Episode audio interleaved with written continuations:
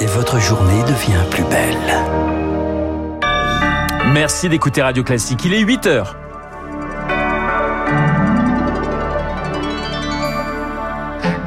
La matinale de Radio Classique avec Renaud Blanc. Des bruits captés sous l'eau au beau milieu de l'Atlantique. Les équipes à la recherche du Titan confirment ce matin avoir détecté des chocs dans la zone. Nous serons en ligne avec Michel Lourd, archéologue sous-marin, dès le début de ce journal. Elle a une également le défi de la réhabilitation des friches industrielles, un vivier foncier considérable. Et puis, la contre-attaque judiciaire de Carlos Ghosn. Il porte plainte contre Nissan et une douzaine de ses anciens cadres. Nous serons à Tokyo dans cette édition.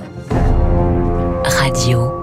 Classique. Le journal de 8 heures nous est présenté par Lucille Bréau. Bonjour Lucille. Bonjour Renaud, bonjour à tous. L'espoir infime, mais l'espoir tout de même, Lucille, dans l'Atlantique Nord. Les équipes à la recherche du Titan ont détecté des bruits sous l'eau. Le Titan, c'est ce petit sous-marin parti explorer l'épave du Titanic à 3800 mètres de profondeur au large des côtes américaines et canadiennes. Cinq personnes se trouvent à bord, dont le français Paul-Henri Narjolet, spécialiste du Titanic. L'info de la matinée, ce sont ces bruits de coups réguliers détectés sous l'eau par les gardes-côtes américains alors qu'il ne reste qu'une trentaine d'heures d'oxygène à bord de l'appareil. Bonjour Michel Lourd. Bonjour. Vous êtes archéologue sous-marin, membre de l'Académie de marine et du Conseil scientifique et technique de l'UNESCO. Il resterait une trentaine d'heures de réserve d'oxygène à bord du Titan. Il y a un peu d'espoir ce matin avec ces bruits détectés. Mais vous dites que le principal espoir s'appelle Paul-Henri Nargelet. Il est à bord du sous-marin et il est votre ami. Oui, effectivement, Paul-Henri est un type qui a une extraordinaire expérience, qui est doté d'un vrai courage et beaucoup de sang-froid. Euh, au fond, j'ai pas beaucoup d'informations inédites, c'est les mêmes que vous, que je recueille aux États-Unis ou ailleurs. Ce qui est intéressant, euh, ce qui doit nous donner en tout cas un peu de courage et d'espoir, c'est la régularité des coups, parce que des bruits sous l'eau, on peut en entendre.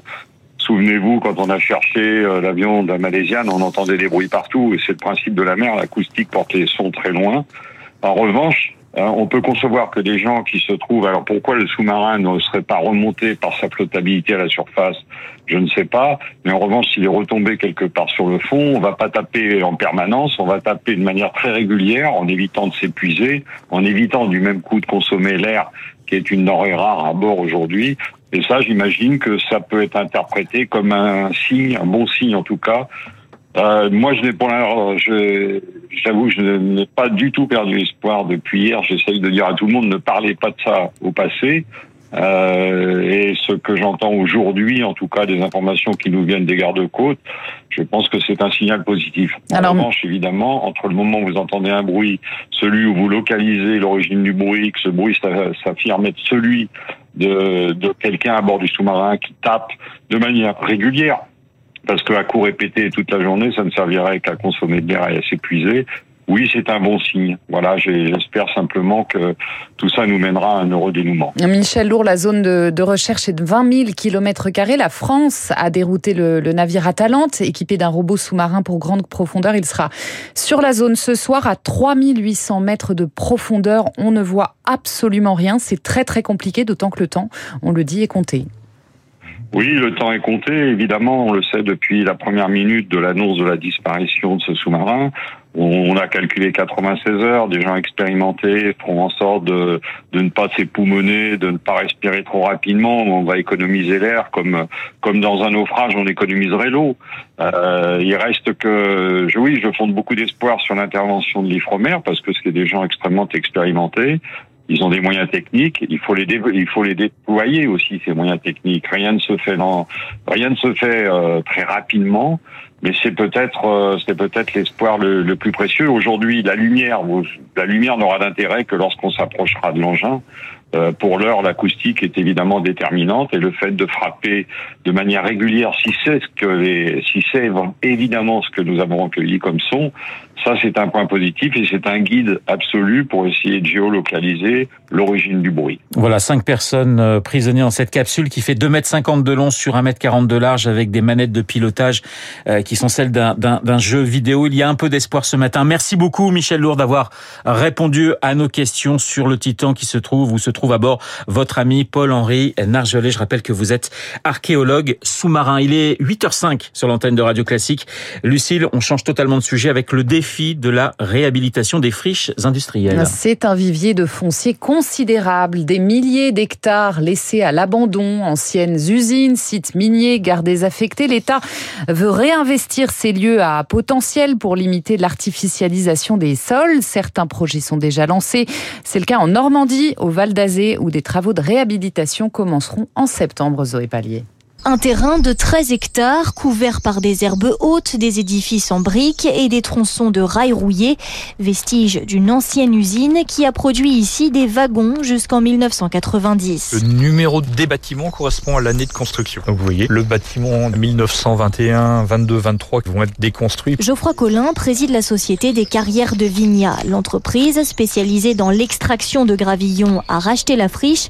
Les travaux vont durer un an et demi et coûter 15 000 d'euros. Les pollutions du sous-sol, l'amiante, ça fait partie des surcoûts par rapport à si on partait d'un terrain vierge ou naturel. Mais s'installer ici permet de ne pas artificialiser de nouvelles surfaces et de transporter des matériaux par bateau et par train. Ce site-là est placé idéalement. Il n'y a pas beaucoup de fonciers disponibles entre et la bordure de Seine et la voie ferrée. Relancer l'activité économique du site rend aussi le territoire plus attractif, sourit le maire du Val d'Azé, Philippe Collat. Il y a une synergie qui va se faire pour les entreprises il y a d'autres friches industrielles sur notre commune. On a la friche Intermarché qui va être repris par une entreprise. Il y a un peu plus de 200 emplois à la clé. Sur le département, les friches encore à l'abandon seront toutes réhabilitées dans les prochaines années, soit par un repreneur privé, soit par la communauté d'agglomération. Le reportage de Zoé Pallier pour Radio Classique. Lucie, on passe à la contre-attaque de Carlos Ghosn. Plus de trois ans après sa fuite rocambolesque du Japon, l'ancien patron de Renault Nissan tente une contre-attaque judiciaire. Il vient de déposer formellement une plainte devant la Cour de cassation de Beyrouth au Liban, plainte contre Nissan et une douzaine de ses anciens cadres. Il réclame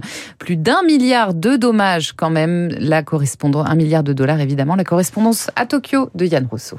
La plainte déposée par Carlos Ghosn fait 18 pages. Il y explique longuement ses motivations. Il redit qu'il est totalement innocent des faits qui lui sont reprochés par la justice japonaise. Il assure qu'il a été victime d'un complot politico-économique monté par des cadres de Nissan qui s'opposaient, selon lui, à un plan de restructuration de l'alliance avec euh, Renault. Et donc, il veut faire punir toutes les personnes qui auraient organisé cette conspiration et ainsi détruit sa réputation. Au total, il demande 500 millions de dollars pour ses préjudices, mais aussi 588 millions de dollars supplémentaires pour les revenus financiers qu'il aurait perdus suite à son arrestation euh, fin 2018 à Tokyo. Alors, la Cour de cassation de Beyrouth entendra euh, tous ces arguments le 18 septembre prochain, mais il n'y a aucune chance pour que cette procédure débouche sur un procès euh, légitime. C'est plus un combat symbolique pour Carlos Ghosn, qui vit totalement cerné par plusieurs mandats d'arrêt internationaux et qui est toujours attendu au Japon, mais aussi en France, pour répondre de plusieurs inculpations pour différentes malversations financières. Yann Rousseau à Tokyo pour Radio Classique, et puis des vents à plus de 130 km heure, des arbres arrachés, des routes coupées en pagaille, un violent orage de grêle a balayé le Gers, le Tarn et Garonne et le Lot hier soir, provoquant d'importants dégâts.